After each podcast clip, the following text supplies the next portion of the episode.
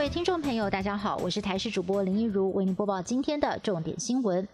我国在今天新增了一例本土病例，案八七零是案八三九的家人，曾经框列为案八三九的接触者之后进行居家隔离，裁检的结果一度是阴性，但是个案在一月十八号的时候出现了发烧的症状，由卫生单位安排就医，再次裁检，在今天确诊。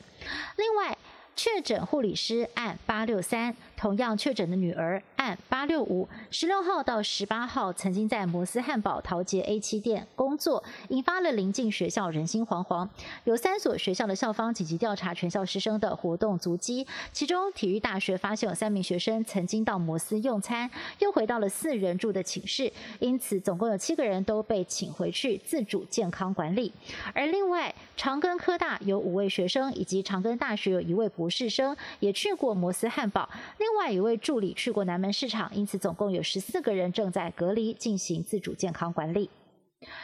染疫护理师一家三口祖籍曝光，其中夫妇两人曾去过桃园的南门市场。相关单位除了一大早进行消毒之外，桃园市府二十号也宣布，未来传统市场将比照八大场所管理，所有的摊商跟顾客都得戴口罩才能够进入，违者最高可以开罚一万五千元。另外，摩斯汉堡、桃捷 A 七店也持续的停业，连带附近的生活馆也宣布暂停营运，直到下个星期一。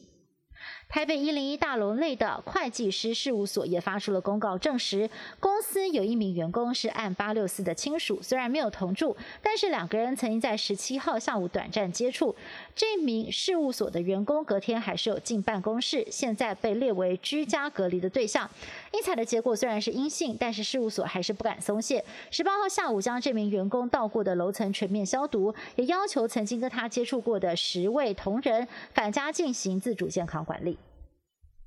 农历新年即将到来，而返台过年的人潮受到了入境需要居家检疫十四天的规定影响，提前涌现。桃园机场公司估计，从今天开始一直到二十六号，每天都有超过两千名旅客入境。机场公司也已经调度了超过九百辆的防疫计程车备战，在防疫优先的情况之下，要全力的来进行输运。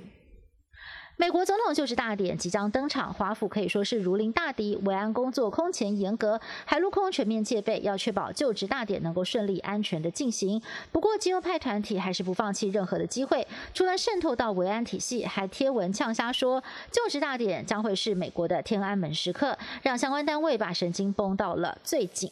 而参与华府总统就职维安的国民兵，至少有十二个人在身家背景调查当中发现有问题而被调离现职。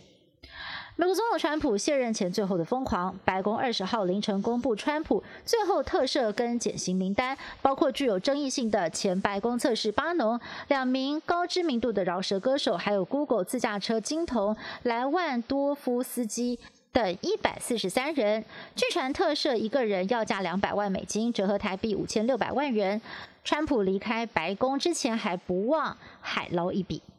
中国网购龙头阿里巴巴创办人马云人间蒸发了三个月之后，二十号终于公开现身，人平安无事。马云在去年十月份曾经呛辣痛批北京政府的金融监管制度，随即被当局盯上跟调查，还造成了他集团旗下的蚂蚁金服上市计划喊卡。马云也消失了长达三个月，引发了全球关注，甚至传言他已经被关进了黑牢。如今随着他公开露面，也破除了一切的谣言。